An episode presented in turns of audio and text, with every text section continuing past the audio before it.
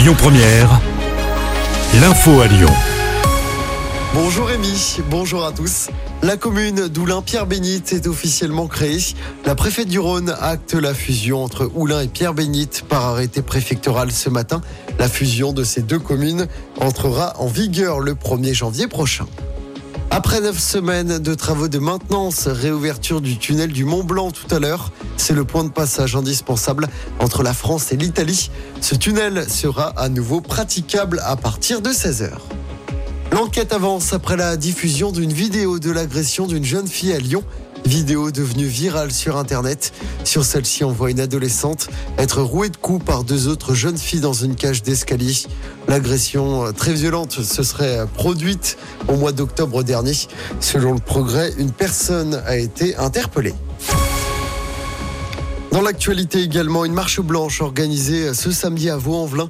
C'est en mémoire des victimes de l'incendie de l'immeuble dans le quartier du Mas du Taureau. C'était il y a un an, dans la nuit du 15 au 16 décembre.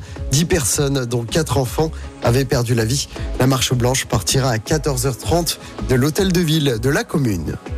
Trois blessés graves dans un accident de la route près de Lyon. Hier, l'accident s'est produit dans l'après-midi. À Faisin, c'était au niveau de la rue des Charrières. Une seule voiture impliquée. Trois des quatre occupants ont été grièvement blessés et les circonstances de l'accident ne sont pas encore connues. Et puis la prime de Noël versée à partir d'aujourd'hui pour les allocataires de certains minima sociaux, le RSA, l'allocation de solidarité spécifique ou encore l'allocation équivalent retraite. Le montant de cette prime varie en fonction de la composition du foyer. 152 euros pour une personne seule, 320 pour une famille avec deux enfants.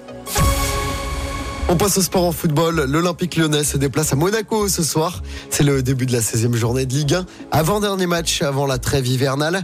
Monaco, troisième du classement. L'OL dernier, mais l'OL reste sur une belle victoire. 3-0 contre Toulouse le week-end dernier. L'OL est à seulement 3 points du premier non relégable. Monaco-Lyon, coup d'envoi ce soir 21h. Et puis en basket, toujours pas de victoire à la LDLC Arena pour l'Asvel.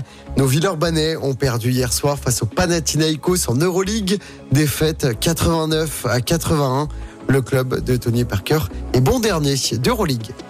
Écoutez votre radio Lyon Première en direct sur l'application Lyon Première, lyonpremière.fr et bien sûr à Lyon sur 90.2 FM et en DAB+. Lyon Première